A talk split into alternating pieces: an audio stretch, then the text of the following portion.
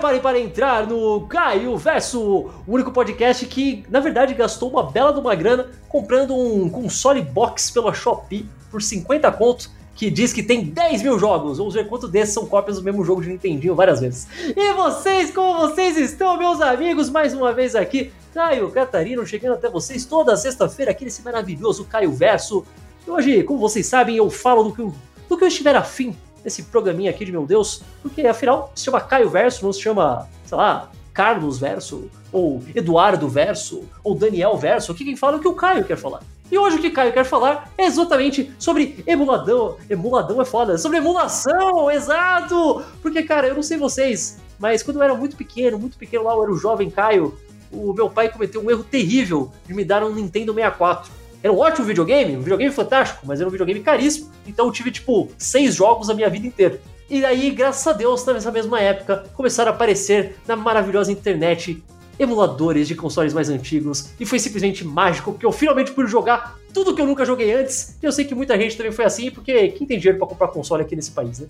Mas então, vamos falar sobre isso essa noite. Como vocês sabem, eu não sei quase nada de porra nenhuma, então eu chamo pessoas que são melhores nisso do que eu.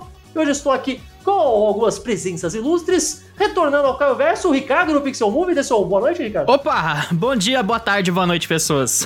Valeu, Caio, pelo convite novamente e vamos aí, né? Vamos falar de, de, coisa antiga. Para falar da parte técnica, já que eu sei que o Ricardo também não manja porra nenhuma dessas coisas, porque a gente, não, é, a gente não é esse tipo de nerd, eu chamei o Edalmir do, do porra, ele tá em todos os podcasts do mundo, eu vou deixar ele mesmo falar quais são. Fala aí, Edamir, dá seu bom dia aí. Olá, amiguinhos, tudo bem? Eu costumo servir de trabalho escravo no Protocolo XP, no Ideia Errada, Crazycast, Mauricast e sei lá onde mais eu vou aparecer. Um, um dia meu, meus textos vão chegar à ONU, e as melecas que eu falo também.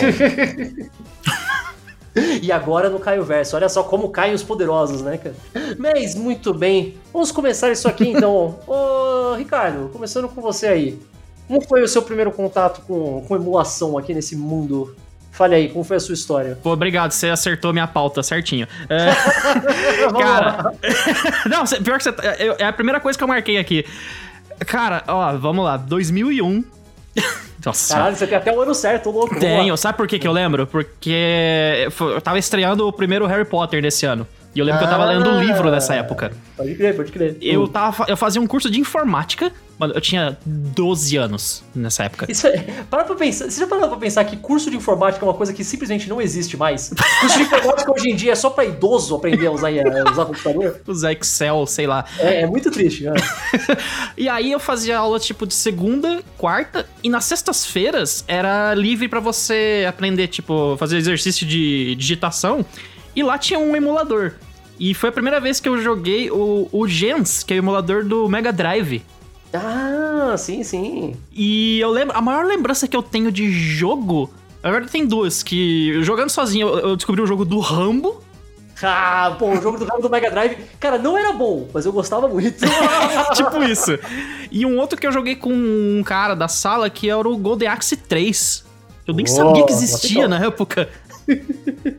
Cara, é engraçado. O... A maioria das pessoas que eu acho que nessa época foi tudo pra Super Nintendo e Mega Drive. Hum. Eu, fui, eu não. A primeira coisa que eu joguei em emulação foi Pokémon Yellow. Nossa! Porque. Uma história. Eu acho que eu até já falei essa história aqui antes mas eu não pude ter, eu não tinha o game, eu nunca tive o Game Boy. O Game Boy original eu nunca tive. O primeiro, uhum. primeiro console portátil que eu tive na minha vida foi um 3DS milhões de anos Caralho. depois. tipo, eu nunca tive o Game Boy, não porque meus pais não podiam me dar o Game Boy, não tinham, até dava para eles terem comprado o Game Boy, mas meu pai era contra porque ele achava, e não me pergunte qual é a lógica disso, mas Game Boy era coisa de viado. Rapaz! Hã? Eu não sei porquê, não é que videogame era coisa de viado. Falei, ele, ele, ele deu um 64 pra mim pro meu irmão. Então, videogame, console de mesa, tudo bem. Agora o Game Boy era coisa de viado, não sei. Não sei se é porque tem boy no nome, sei lá, tipo. Não, eu acho que eu entendi. O custo, os jogos. Se você ver a biblioteca do Game Boy Advance, você vai ver muito pouco jogo violento, mas você vai ver muito jogo colorido.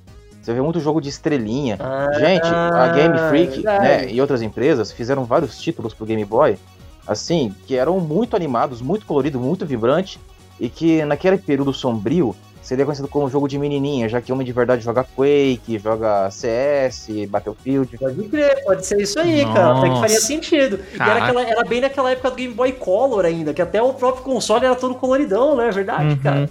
Pô, é verdade, olha, você, de- você desvendou um grande mistério da minha infância. Você até me lembrou que eu tive uma versão do Game Boy que era aquele Game Boy Light, que ah, tinha luz. Nossa, eu nunca vi um desses na vida real. Eu tive É, esse juro, eu nunca vi. É. Gastava mais pilha do que o normal, só Não, isso. óbvio, claro, né? Óbvio. Então, tipo, eu nunca pude jogar, então a primeira vez que eu pude jogar um Pokémon Yellow, porque eu, eu só via Pokémon, tipo, só o pessoal, tipo, eu via o anime, eu tentava olhar as cartinhas dos meus amigos, que eu também não tinha, que era muito caro. Então eu podia ficar jogando lá, era um emulador. Era o único emulador que sempre funcionou pra mim, era pra jogar Game Boy, cara. Sempre deu certo. Era sempre ótimo. Hum. Aí depois disso fui deslanchando. Peguei de Nintendinho, Super Nintendo, aí do Mega Drive, do Master System, que sempre foi uma merda, porque o Master System não é um bom console. A gente finge que era, mas ele não era bom. o triste é que eu nunca consegui emular direito depois do, do Super Nintendo em diante, eu sempre tive problema, cara. Sempre, de- sempre meu computador sempre foi meio merda, então nunca deu muito certo.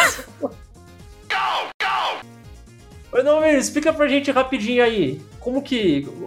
Com, como caralhos funciona a porra do emulador, cara? Porque honestamente, até hoje pra mim é magia. Eu não sei que porra é um ROM, ROM, eu não sei nem como se pronuncia. A Fala aí. ROM seria o, o- praticamente o jogo em si, né? O jogo, o pessoal chama de ROM, mas a ROM é memória randômica, assim. É jeito de falar, o arquivo ROM é arquivo que vai emular o cartucho, né? O jogo em si é um conjunto de dados. Cara, é que se eu começar a falar e explicar essa programação, até eu vou querer me bater, porque mesmo que eu tenha formação de jogos, eu sou o cara mais do front-end que o back-end. Mas simplificando, a emulação, as ROMs, ISO e tudo mais é o seguinte: é um software que vai fingir que é um hardware. Você tem, por exemplo, um arquivo, né, o emulador, que faz o computador pensar que ele literalmente é um Mega Drive. É, O, o seu Windows vai pensar que cada peça dele é um Mega Drive. Ah. Entendeu? Você vai simular a máquina e o software da máquina, vai fazer a máquina e a programação dela. A- o computador, às vezes, né, o mais antigo engasgava com o emulador. Por quê? Porque você está fingindo que você é tanto um programa de computador quanto outro computador em si.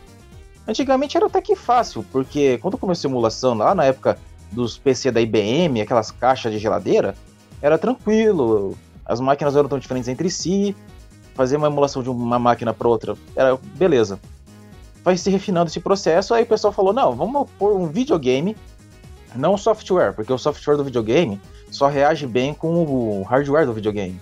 Né, é algo que ele é pré-construído para fazer. Uhum. Porque antigamente, né, não tinha o Windows. A gente só vai ver o Windows dentro de videogame mesmo lá na época do Dreamcast, praticamente. Caralho, Mas né, mano? simplificando a patota toda, sim, é, o Dreamcast, a SEGA é uma parceira de longa data da, da SEGA. Tanto que o Dreamcast é o esqueleto do Xbox. Mas a grande questão é o fato de que algum nerd falou: não, eu vou pôr o software e hardware dentro de uma máquina. E funcionou. Essa emulação clássica que a gente está acostumado é chamada de emulação de baixo nível. Alto nível, que virou moda recentemente graças à geração PS4 PS5, é a geração em que você não emula tudo.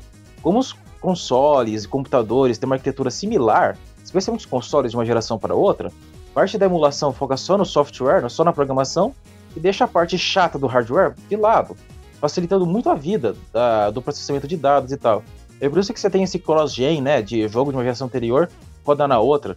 Por causa disso, muitas vezes era difícil você fazer um jogo de PS2 rodar num PS1, porque às vezes o PS2, PS2 Slim não tinha as peças que eram compatíveis com o PS1, não tinha os códigos que eram compatíveis com o PS1. E hoje em dia não precisa mais disso, né? Exato. A arquitetura do software e do, do hardware são mais semelhantes. Daí a gente tem a emulação de alto nível. Você só foca o hardware, só foca na programação, não vou falar software porque o ouvinte pode ficar puto comigo, mas o- você facilita o trabalho. A máquina foca só em- no- na programação e ela emula a parte das outras peças do jogo, do console antigo ou de outro console, mas de leve, mais tranquilamente. É aquele negócio, você foca mais na arquitetura da programação que na arquitetura do equipamento.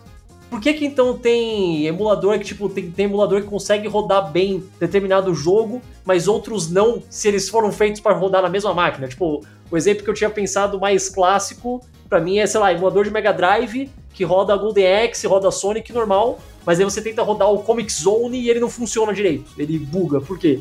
Às vezes, é que assim, na era do cartucho, bom, vamos ser sinceros, é culpa do, da programação. Ou pode ser Hum. o arquivo corrompido, ou do emulador, mas geralmente tem aqueles negócios. Antigamente, tinha cartuchos, eu acho que aqueles cartuchos mais premium, tipo Phantasy Star, ou aqueles cartuchos do Tales of, Às vezes, a arquitetura do cartucho influencia no software, e daí você tem que emular o cartucho, o hardware, o software, vira uma bagunça do cão. Tem esse problema também. Algumas atualizações mais modernas dos emuladores supera isso, o pessoal já está resolvendo. Mas realmente, tem problemas de programação, às vezes é um problema do próprio jogo, ou os caras pegam um arquivo corrompido para fazer a ROM, né? Fazer o arquivo uhum. ROM, que é o arquivo da fita. Varia, mas geralmente é realmente culpa da programação. Nesses casos, é melhor você ou procurar uma outra ROM, né? Baixar de outro lugar, em um desses fóruns ocultos, cheios de nerds, e falar: Ó, oh, esse arquivo aqui tá corrompido, tem um arquivo melhor? Eles podem te indicar um arquivo bom, pode te dar um arquivo pior, pode te dar um arquivo bom cheio de Trojan. Varia, mas realmente, é, nessa época sombria, né, em que as fitas. Porque o jogo dependia da, da fita. Às vezes você vai fazer, ah, vou fazer um RPG. Final Fantasy consome mais memória que, sei lá, um jogo do Pato Donald. Tá ligado? Faz sentido. É esse problema da emulação às vezes. Às vezes o arquivo ROM tá zoado, ou o emulador. Ou é da, do emulador que fez, por exemplo. Tem vários emuladores de Mega Drive. Tem alguns que davam mais foco ao som, tem outros que tinham acesso à internet. Não é um negócio padronizado. Programação é, é uma ciência humana. Ela não é exata. Uhum. Dependendo do humor do cara ou dos caras que fizeram aquilo. Pode dar muito mais errado, né? Tipo... Sim, eu, eu mesmo tenho um arquivo de ROM aqui no meu PC, de joguinho do Super Nintendo, que tá corrompido. Eu tive que procurar outro pra, pra pôr no lugar. Às vezes os caras põem tradução no arquivo, né? Eles mexem no arquivo original, fazem os chamados mods. Aí zoa tudo, né? Se o cara não tiver um conhecimento bom de programação antiga, erra o sistema inteiro. Caralho, velho, que rolê. Ricardo, fala aí, depois disso, você pegando aí o seu Mega Drive, de onde você foi daí pra frente? Porque, como, primeiro, qual videogame você teve? Você começou Ai, meu pai. Videogame físico mesmo. Ai, meu pai, lá vai nós. Cara, assim, é, eu lembro de ter Atari, muito no começo, mas é, eu, eu, joguei acho que uma vez na minha vida. Eu tenho, ó, tive Nintendinho, tive Super Nintendo, Uh, eu tive o Game Boy. Você tá de frescura então, pô. Eu, eu, eu, sou, eu sou daquele clássico exemplo mais honesto, que eu só usa, que eu falo que eu, ah, não, eu só ficava usando emulador porque eu não tinha oportunidade de jogar. É mentira. Mas eu pelo menos posso fingir, tá ligado? Não, não mas ó, alguns eu não tive. Tipo, eu não tive Mega Drive, eu não tive o Game Boy Advance, por exemplo. Eu, embora eu tenha jogado uma vez na escola, mas eu nunca tive o Game Boy Advance. Cara, Play 1 eu tive também, né? Então. Mas ah, depois de, disso aí, quando eu tive meu primeiro PC, que aí, eu, aí sim eu, eu fui um pouco mais em emulador, eu peguei o Visual Boy Advance, que é o emulador do GBA. Eu acho que esse, eu acho que esse até hoje é o meu emulador favorito. Cara. esse pá também. Nunca, cara, eu nunca tive problema com ele na minha vida com nada. Tudo que eu quis rodar nele rodou bem, nunca deu problema. Você podia deixar a tela maior, ele não travava. O Visual Boy Advance pra mim é o meu emulador favorito de todos. Esse todos, pá o meu também, cara, porque puta merda, quanto jogo eu joguei nesse negócio, cara. eu descobri que tinha Castlevania, tinha Metroid. É, cara. Isso é, é, é, muito engraçado. Eu peguei um gosto por jogo de portátil por causa do emulador. Então, tipo, eu nunca. Uhum. Eu quase nunca joguei jogo de portátil portátil, tá ligado? Uhum. Eu sempre fui sentado ali. eu tive poucos jogos. O Pokémon mesmo, que você comentou, eu tive, mas é porque foi meio cagada, porque um primo meu do Japão veio e ele acabou trazendo a fita japonesa do Yellow. Ô, louco! tipo, eu consegui jogar e tal, mas, porra, não entendi nada na época. E foi bem na época do desenho, assim, então. Foi bom. Mas, porra, o Visual Boy Advance. Os ex-NES, né, do Super Nintendo, que. Se parte até hoje eu uso esse negócio. Exato. Os ex, eu acho que até hoje não tem um emulador melhor do Super Nintendo, cara. Esses ex-NES ficou até hoje. tipo, aquela interface dele, mó bonitinho, mó estiloso. Tinha cara de PC antigo, PC 92, sabe assim? Tipo, era ótimo. Uhum. É. Mas o, os ex Cara, até jogar multiplayer online já, já fiz isso com, com o eu Sérgio. Nunca, eu nunca tentei, eu nunca tentei. Me falaram que é muito bom, mas eu nunca é tentei. É um trampo do caralho, porque, se não me engano, é a versão mais antiga só que funcionava. É um trampo. É um trampo fazer essa merda. Mas ainda funciona? Tipo, você tentar hoje? Funciona. Dá? Pior que funciona. Caralho. eu já testei com o Sérgio. Pera, mas pra jogar tipo o quê? O que, que você jogou? Cara, a gente jogou tipo Goof Troop, por exemplo. Ah, caralho, que da hora. Acho que tipo, foi o primeiro jogo que eu joguei na minha vida do, do Super Nintendo. Mano, pra você ter uma ideia, no... quando eu jogava emulador, a gente, não... É, a gente nunca teve controle pra console. Uhum. Então eu jogava, tipo, eu e o meu irmão, um no WASD e o outro na seta, sabe? Nossa. Assim, tinha pra poder jogar. E sempre era uma merda, porque não, não cabia, não cabe duas pessoas no teclado. não cabe. Foda-se a articulação do, da sua mão Exato. ali, né? Por sorte, ambos eram criança, então era um pouco mais fácil, mas é. puta que pariu. É verdade, nossa senhora. Mas eu, eu, eu, apelava um pouco porque eu, eu tinha controle de Play 2, aí eu comprei aqueles acessórios de você encaixar o controle de Play no PC. Funciona, cara, tá certo. É, funcionou bem, cara, porque olha, jogar em teclado é. Na, em emulador, essas, coisas antigas assim, eu não, não curto muito, não. Por quê, cara? Não sei, é costume de jogar com controle desde sempre. não sei, pra mim foi até o contrário. Como eu, a- a- o meu primeiro contato com a maioria desses jogos, a maioria dessas franquias foi tudo assim. Hum. Hoje eu vou jogar no. Eu vou jogar no controle normal, eu acho super esquisito. Nossa. Pô, eu nunca, consegui, eu nunca consegui jogar Mario num controle, Mario 2D, porque eu só acostumei a jogar no, no teclado. nossa, cara. É a nossa. coisa mais básica do mundo. E eu acho super esquisito. no Nossa, eu, eu acharia esquisito jogar em teclado, né? Na verdade, eu acho. É, né? Mas, nossa, é outra visão que, que a gente tem, assim. Exato, completamente. Mas ó, eu não sei vocês, mas eu, pelo menos, o meu primeiro contato com a maioria das grandes franquias, sei lá, do 8 bits até o 16, foi tudo na base de emulação. Tipo, Final Fantasy, todos que eu joguei foi emulação, Uhum. Dragon Quest, todos os Marios, Pokémon, é, todos os Castlevanias antigões, tudo foi aí, cara. Eu acho que eu nunca joguei um Castlevania em console da minha vida. Caralho.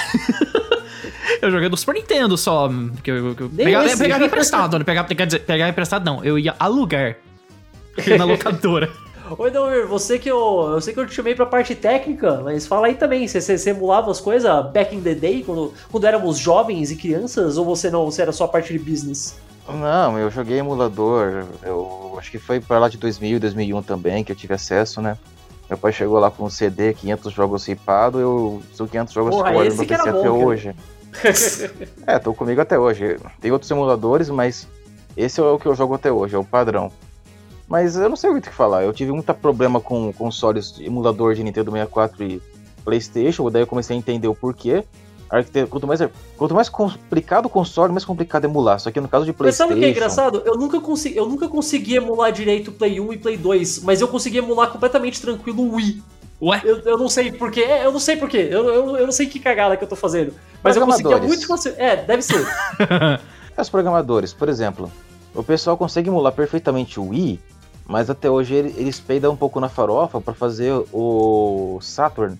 Nossa. Tinha um cara muito corajoso que tava mexendo com o Saturn, Sega Saturn. Infelizmente, ele sofreu um bullying da comunidade nerd e veio a se falecer. Eu Fico muito triste Porra. com isso. Ele terminou um trabalho acontece. fantástico, que é, o, que é o Nier, né? Ninguém sabe. Não, você não descobriu o nome dele até hoje, né? Mas só descobriu o nick dele. Mas o cara ele fazia tradução de jogos, pesquisa em emulação. E os caras que caçaram ele, caçoaram dele, né? Ah, ele é autista, ah, ele é bissexual, ele é furry. Mano, ele tá fazendo videogame. Ele Deixa tá o traduzindo cara, o jogo. né? É, o cara tá traduzindo o jogo pra vocês. Ele tá fazendo De um graça. sistema- Não, é, ele tá fazendo um serviço, serviço de corno necessário e vocês fazendo bullying com o cara. É uns caras lá do Kiwi Farms, um, é umas cria feia do Fortran. Mas, cara, eu fiquei tão triste, porque até hoje poucos programadores conseguiram emular com perfeição o Saturn, porque ele é um console muito mal feito. A SEGA fez aquilo, assim, na base da loucura, tá ligado? Os caras tomou saquia radioativo pra fazer aquele console. Mas também não é aquele negócio que é porque o, o Saturn só fez sucesso no Japão, então a galera, sei lá, do ocidente nem liga pra ele em primeiro lugar. Então nem tem público pra ficar caçando emulador e tal, né? Não, tem isso também, mas nerd tem no mundo todo pra fazer Não, emulação. é. Quando a gente fala de programação de emuladores, a gente tá falando de gente do planeta inteiro. Congregação Mundial dos Nerds que querem jogar um joguinho.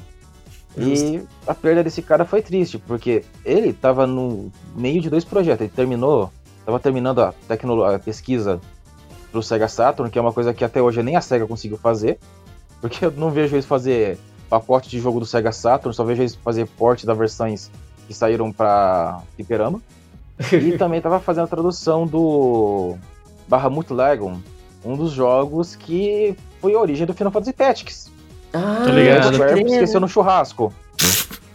É, é triste, porque o cara fez uma tradução bem perfeita pro inglês e mais tarde, se algum dos nerds do Brasil corajoso bastante pegasse, podia fazer português, porque eu joguei as versões do Bahamut Legon, que era traduzido por fã, e era, gente, eu vou dizer, zoada.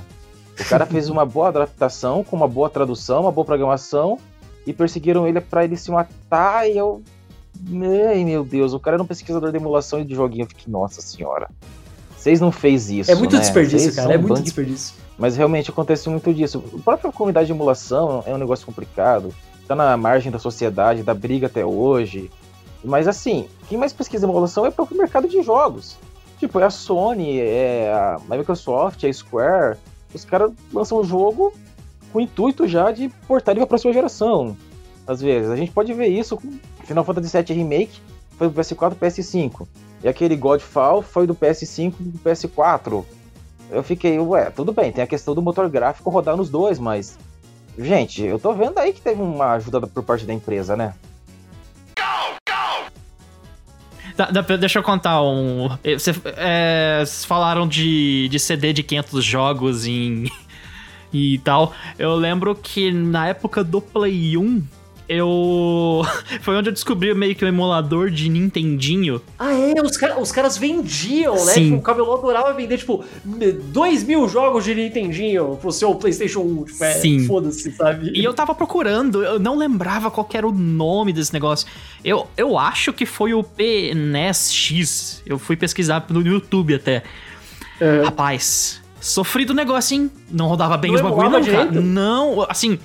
O frame rate era zoado e o áudio era zoado. Era, tipo, era muito Caralho, alto, mano. muito Nintendinho estranho. dá pra você emular na porra de uma torradeira, Exato. tá ligado?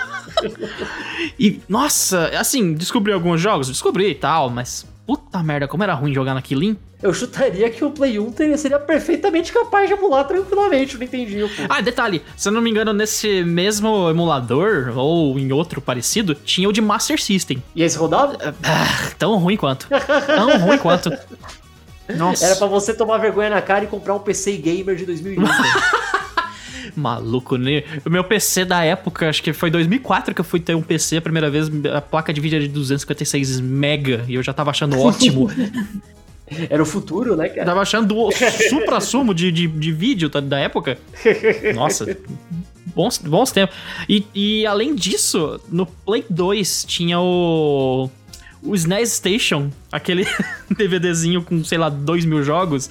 Esse funcionava legal, esse eu lembro, cara. esse, esse rodava que foi bem, que eu te mandei a música até do menu. Não, esse rodava bem até.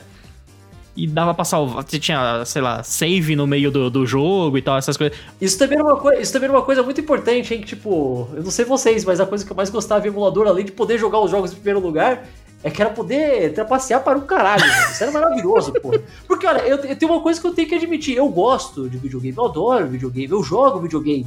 Mas eu nunca fui bom em videogame, sabe? Tipo, nunca. E nenhum jogo, nem nos antigos, nem nos novos, nem nada. Então, se eu não puder dar uma roubada de leve de vez em quando, eu não jogo, cara. Cara, Então, pra mim, era muito importante. tipo. Meter uns cheats, meter um save state, Nossa. por aí vai, sabe? F5, F9 aqui no, no emulador, porra, fazia direto. Mas, por exemplo, tem um jogo que tem uma. aquele Mega Man Legacy Collection. Sei. Basicamente, sei lá, eu posso dizer que é um emulador do- dos jogos do, do Mega Man, não sei dizer.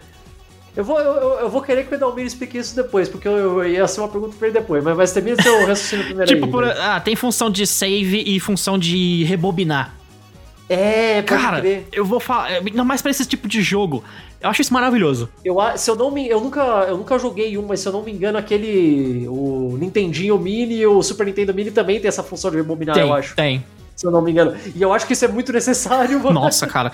É muito difícil, cara. Vai se fuder. Essas coisas não eram difíceis organicamente. Era difícil porque ainda era herança da lógica do arcade, sabe? Que você tem que ser difícil pra ganhar dinheiro das crianças. Foi, Não era porque tinha que ser, porque queriam ganhar dinheiro que não existia. pois é. Eu- mais pra frente eu queria falar também desses consoles mini aí. Ô, Edalmir, parece aí, cara. Oi, pois não, no que eu posso ser útil, senhores? Alguma pergunta? Mentira, mas eu tenho uma, porque essa aí eu não sei se é uma pergunta muito imbecil, porque eu falei, eu não entendo porra nenhuma aqui, então se for imbecil, você releva, tá? Esses negócios, tipo, que o Ricardo deu de exemplo. Por exemplo, sa- saiu a Legacy Collection do Mega Man, que são seis jogos clássicos do Mega Man. Isso conta como uma emulação ou já vira um port pra outro sistema? Depende de como eles estão fazendo. Tem vezes que os, tem, a SEGA fez meio porco antigamente de Hum, meter um emulador dentro do jogo e dizer que aquilo, ó, é um port. Não, vocês fizeram uma emulação safada. Nesse Ah. caso do Nintendo aí, eu acho que realmente foi a Capcom, porque a Capcom ela guarda os arquivos originais dos jogos dela, né? Ela não enfia tudo naquele lugar, como acontece lá com a Blizzard, com a Square Enix. Quero nem lembrar disso aí, por favor. Exato, é, pra você ver, quando a empresa guarda os dados dela, ela não precisa recorrer à emulação. Se você tiver o código fonte do jogo e quiser fazer um port, é claro que você vai ter uns programadores fazendo um serviço de é, ma- marido traído, mas Dá pra fazer, cara. Mas vale, é mas tipo, se você tem o código original, ainda assim não é mais fácil e mais rápido você fazer a emulação ali? Ou fica muito pior? Pra esses jogos mais antigos faz tanta diferença assim? Depende do programador, né? Se o cara quiser meter uma emulação e ninguém notar, o programador é bom. Se não, não. Depende da empresa. Se eles querem dizer, ó, isso aqui é o jogo original, revisto, porque muitas vezes a empresa pega o jogo, ela vê que tem algum bug, eles revisam, eles fazem o port, e convenhamos, fazer o port de uma coisa que pesa menos que uma foto de Facebook até que é fácil, né? Pelo amor de Deus. Uhum. Não dá pra reclamar, né? É, é por, é por isso que eu sempre fiquei muito puto de coisas como pô, a- o do Mega Man é um ótimo exemplo. Que eles separaram em dois jogos. Tipo, porra, são seis jogos de 8 bits e dois de 16, tá ligado? Tipo, caralho, mano. Isso cabe tudo. Isso cabe tudo no arquivo de WinRAR que não vai dar nem, sei lá, vai dar 200 MB. É. Exato. Muitas vezes, não sei se você sabe, mas a Capcom, ela conseguiu manter parte da equipe original do Mega Man até hoje. Ô, Gente, estamos falando de programador que tá ali dentro dos anos 80. Meu Então, Deus. os caras que fez o Mega Man 11. É, é- é, eu não tô zoando. O Mega Man 11 foi feito por um dos funcionários que tá ali desde os anos 80 da empresa. É um senhorzinho já, mas ele sofreu todo Caralho. do Mega Man 11. Então, assim, fica- ajuda quando você mantém o staff original, sabe? É, Por isso que a gente vê tanta coleção que é Epcom. A casa da Konami, muitas vezes. Como é que eu posso explicar? Fazer emulação às vezes é mais seguro, porque quando você não perde o. o- Nossa, acho que vou ficar repetindo a mim mesmo, mas a questão aqui é. Fica mais fácil você fazer um port quando você tem os dados originais e parte da equipe original e parte do conhecimento original, quando você tem um bom armazenamento de dados.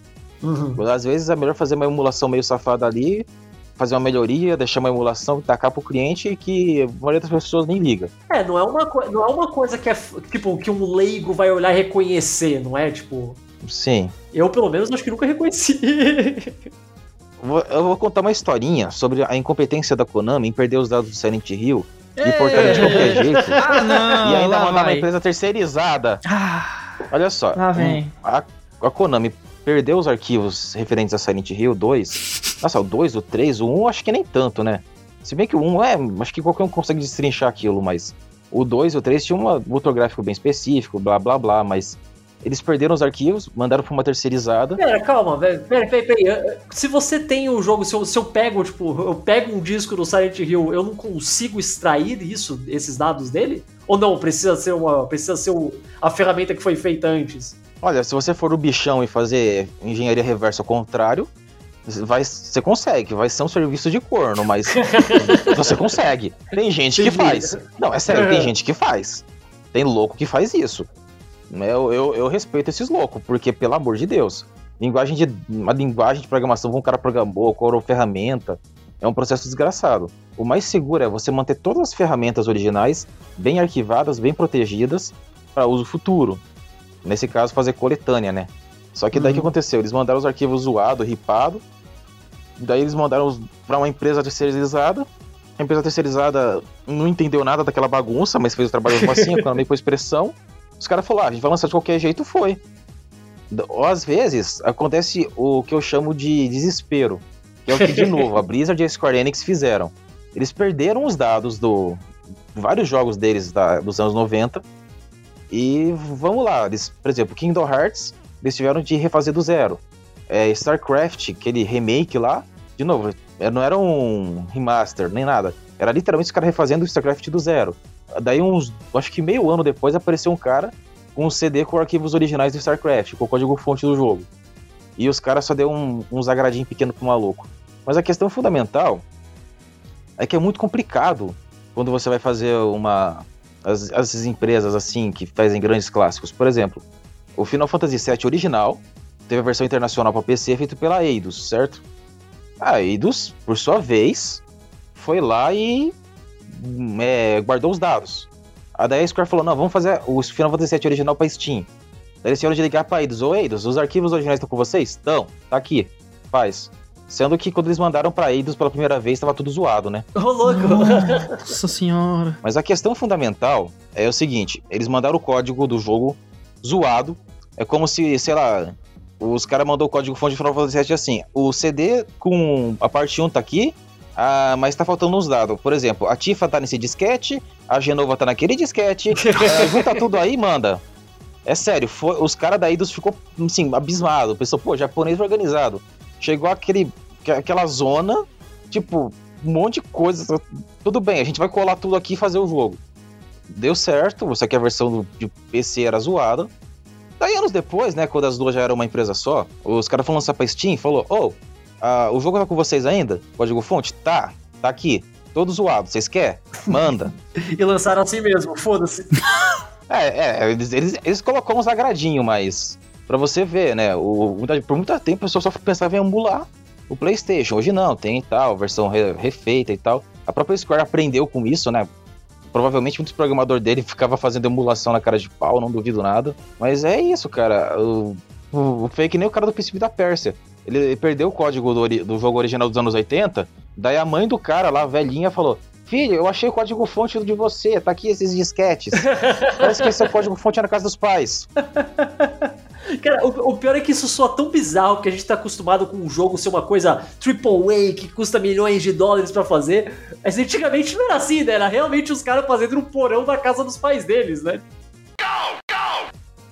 O lance de RPG, eu vi que muita gente reclama que até hoje, quando eles vão lançar jogo antigo pra Steam, eles pegam a versão de. A versão de mobile é. pra lançar, né? Nossa, o Chrono Trigger, por exemplo, o Final Fantasy VI. É, nessas questões aqui eu tenho outro adendo, né? Quando eles lançaram para DS, eles corrigiram tudo uhum. e atualmente eu acho que é essa que vai ser ripada para Steam. Já a versão Pixel Remaster é o seguinte, os caras percebeu que ficar ripando é a versão mobile que veio da versão de Game Boy, que veio da versão consertada de PlayStation.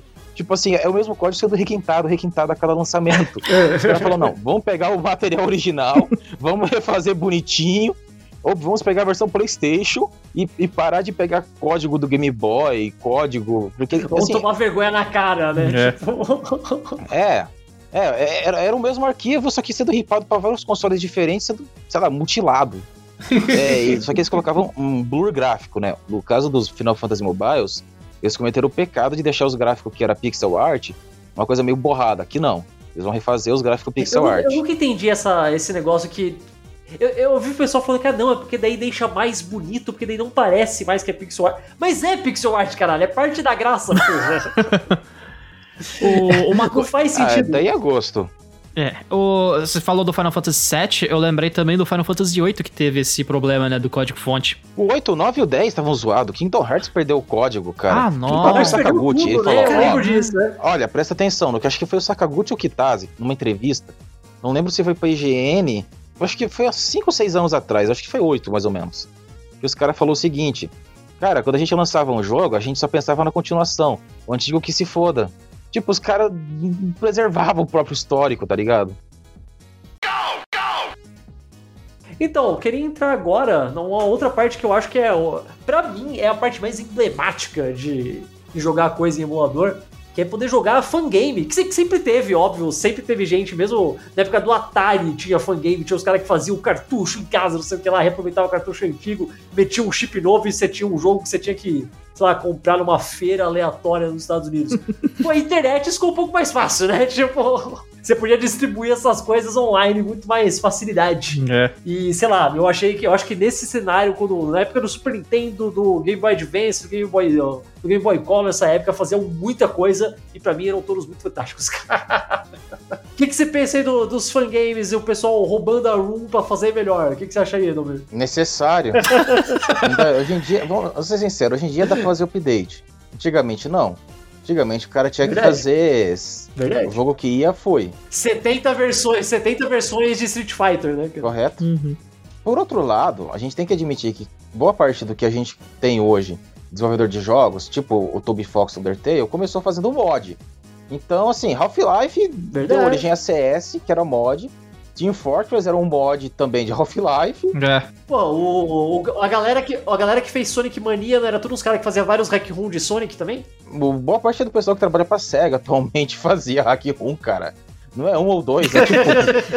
parece que tem que estar no currículo que fazia isso. Mas faz sentido, né? Porque mostra que não só que o cara é bom, como que ele é apaixonado pela, pela franquia e tudo mais, né? Tem lógica isso tá no currículo dos caras, né? É, é necessário é que atualmente, assim, tá, vamos lá, teve um período sombrio, que foi de, acho que de 2001 é. até 2015, que o, a indústria tava sombria e adultona. E Nossa! só fazer jogo sucesso, se- jogo sucesso, é suce- o jogo fazia sucesso.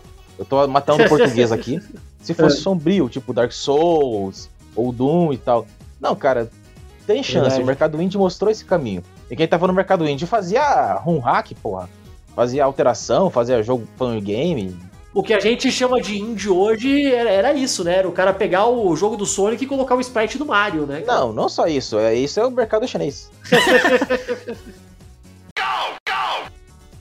A gente tava aqui falando em off, o Ricardo lembrou de um fangame que eu acho que é o, o melhor fangame já feito. Se alguém discordar, azar de vocês. Another Metroid 2 Remake, o AM2R, que é o melhor remake. É o meu Metroid favorito e nem é oficial, cara.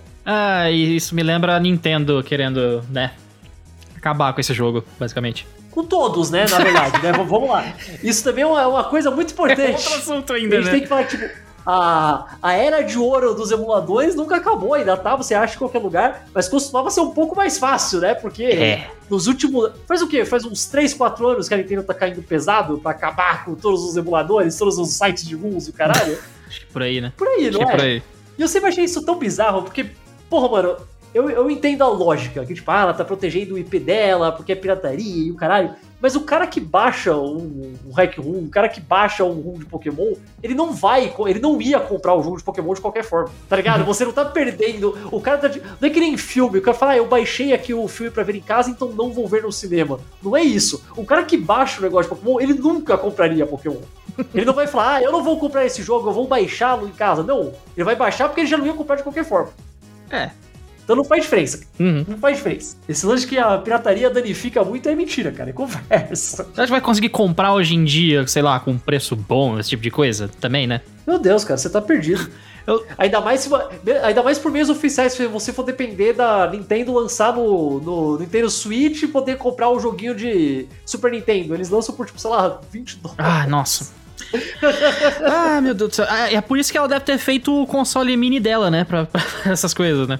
Que também foi uma das coisas mais legais, foi quando eles pegaram esse console mini, que é muito legal, muito bem feito e tudo mais. Eles abriram ele inteiro pra encher de rum. Tem um monte de versões que você pode achar aí pela internet, pra, que os caras estão vendendo, que é a versão do, sei lá, o Nintendinho Mini com um milhão de jogos. É. Aí que é louco. Não, sabe o que é engraçado, lembrando disso? Tipo, a, a Nintendo lançou primeiro o Nintendinho, mas assim, a lista de jogos ele não era aquela coisa. Aí saiu do Super Nintendo, aí você, pô, pô, maneiro, né? Do Super Nintendo temos só, tipo, os jogos clássicos. Ó, faltou coisa, beleza. Aí a Sony decidiu dar uma, né, pegar carona nesse negócio aí e lançar o dela. Mas, rapaz, O Play- cara, o PlayStation deles é só todo errado. nossa. cara, é e sabe o que, que é o pior? Eu, eu lembro de ter visto na época que tentaram emular o Play 1 no Super Nintendo Mini e ele saía melhor do que o, o Play Mini. Pelo menos em alguns Cara, jogos.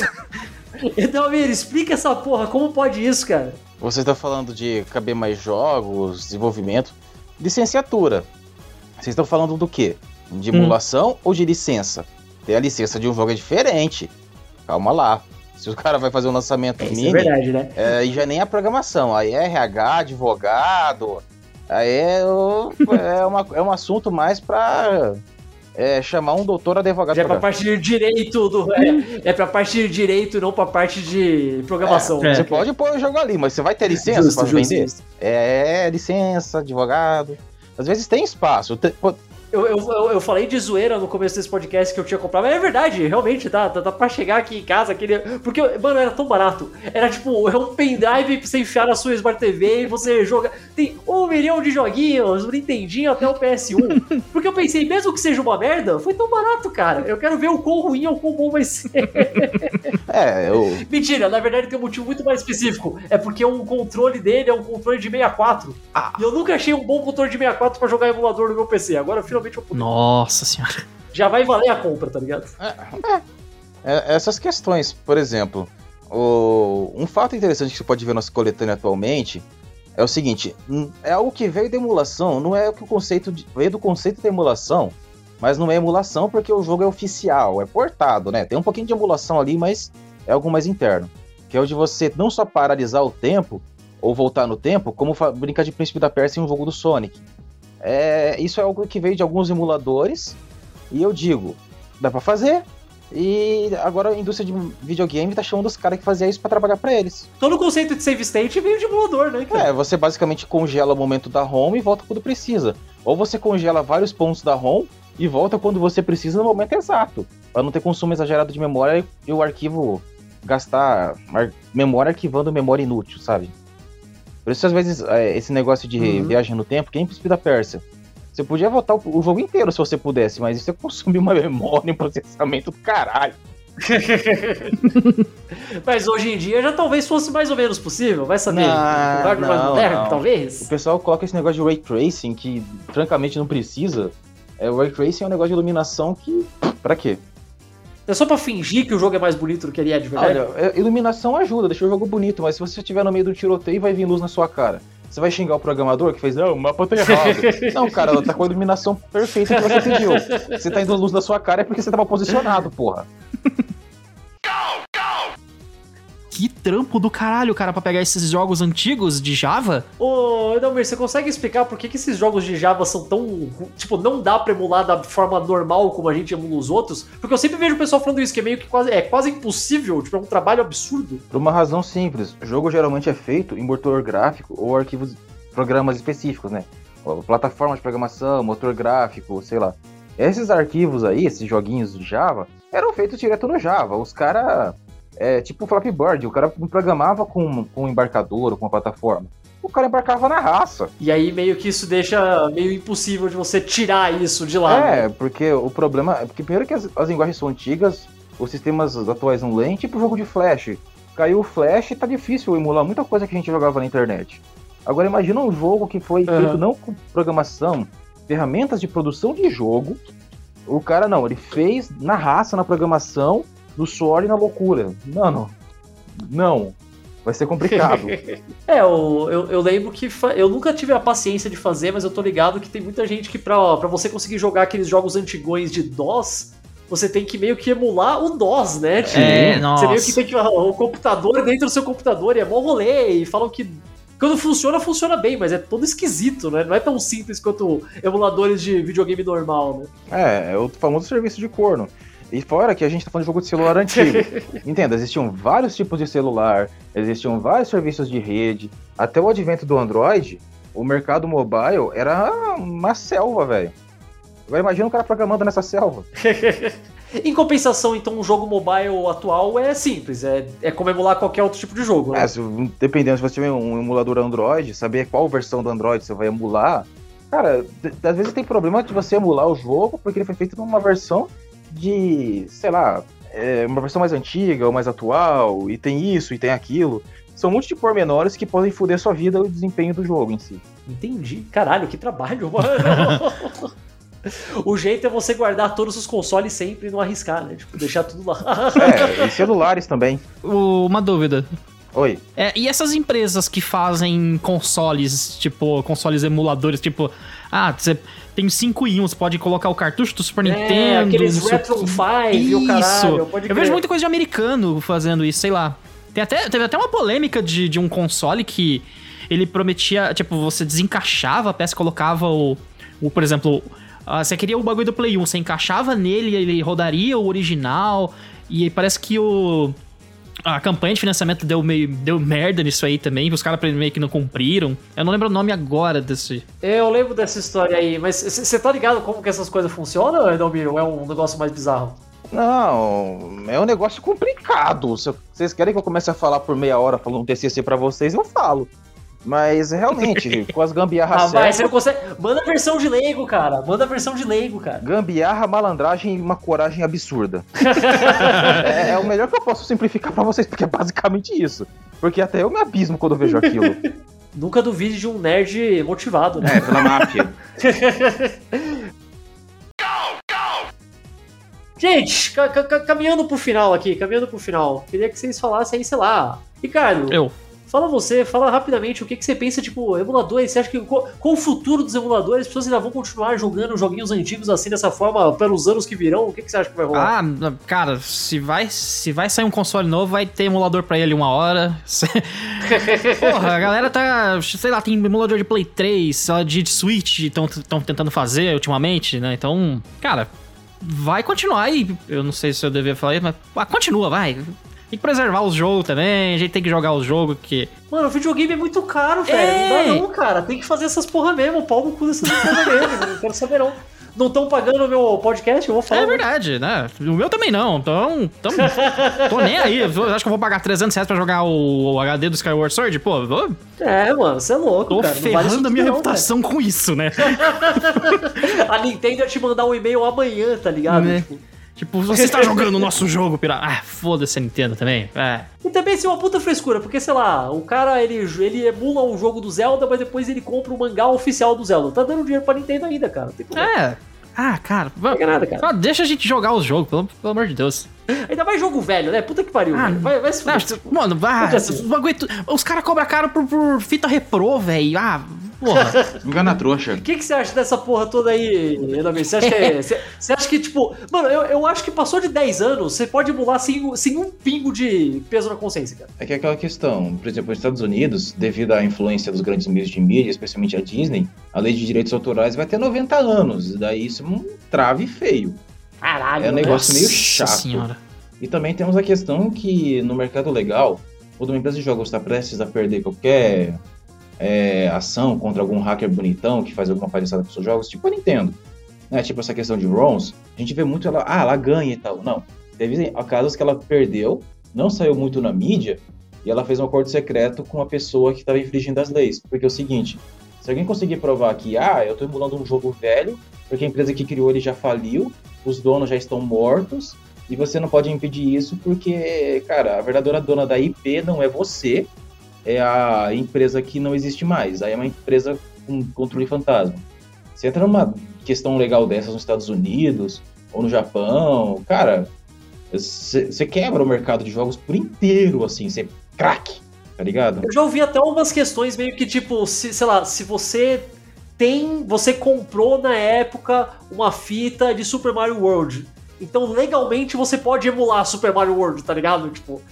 A, a lógica seria essa, sabe? Porque você tem o negócio, você pode retirar dali, porque é seu, você comprou aquilo, sabe? Não sei. É, Eu, eu já vi umas histórias. ah, Também. Essa parte legal já é bizarríssima, cara. é. Porque não tem precedente nenhum, né, cara? O jogo é muito diferente de outras mídias, cara. Sim, Caio. A questão fundamental aqui é que depende do entendimento do advogado. Você pode ter o Super Mario em todas Exato. as versões oficiais e a versão pirata ainda pode dar ruim. Muitas vezes quem decide é o tribunal. E se o tribunal decidir a favor de você, a Nintendo vai querer fazer um acordão para que o caso morra e ela não, né? E não é só ela. É todo o mercado de jogos. Ninguém fique sabendo, né? Não, o mercado de jogos está balançado. né? Você abre o noticiário nerd e você vai ver, ah, estupro, abuso, violência. E eram empresas que falavam, ah, a gente é a favor da diversidade. Diversos meios de estuprar nossas funcionárias e abusar de nossos funcionários. É isso? É bem isso. Bem isso, cara. Eu não, eu não achei que esse seria ser a última coisa que a gente ia falar nesse podcast, mas quem diria, né? Olha só. É, Gente, acho que deu pra dar um geralzão aqui. Explicou um monte de coisa que eu fingi que entendi, mas na verdade eu não entendi nada, mas isso é, isso é padrão nesse podcast, eu tô acostumado. Então, eu queria agradecer, valeu Ricardo pelas memórias, valeu Edalmir aí pelo, pelo conhecimento técnico, pela carteirada que você deu aqui. Podem dê uns tchauz de vocês e faça aí o jabá. Começa aí, Ricardo, depois vai o Edalmir e fala aí o pessoal pode encontrar vocês nas redes e blá blá blá. Manda aí. Bom, obrigado novamente, Kai, pelo convite. Foi muito legal gravar aqui. É, se vocês quiserem conhecer meu trabalho, é só procurar pelo Pixel Movie, meu podcast. Pode procurar no Spotify. Eu faço reviews de jogos, normalmente reviews curtinhos. Quando tem um convidado já é um pouco maior o programa. Quiser me encontrar nas redes sociais, só procurar por Ricardo, Ricardo EDR e. Sei lá, se quiser bater um papo comigo, sei lá, pra falar de jogo, falar tokusatsu, sei lá. E é isso, obrigado, Kai, novamente. Tá, então eu tenho que falar bem do Crazycast, do Mauricast, do Ideia Errada e do Protocolo XP. Eu falei bem. É, tem coisas lá legais. No Ideia Errada eu escrevo Enchendo Linguiça News. Tá cheio de loucura e ódio ali dentro. E um pouco de carisma, eu acho. Eu acho que eu esqueci, eu não sei. Pesquisem lá e vejam e digam aqui nos comentários se vocês gostaram. Fala que vocês ouviram ele no Caio Verso e que ele retorne. Pronto, beleza.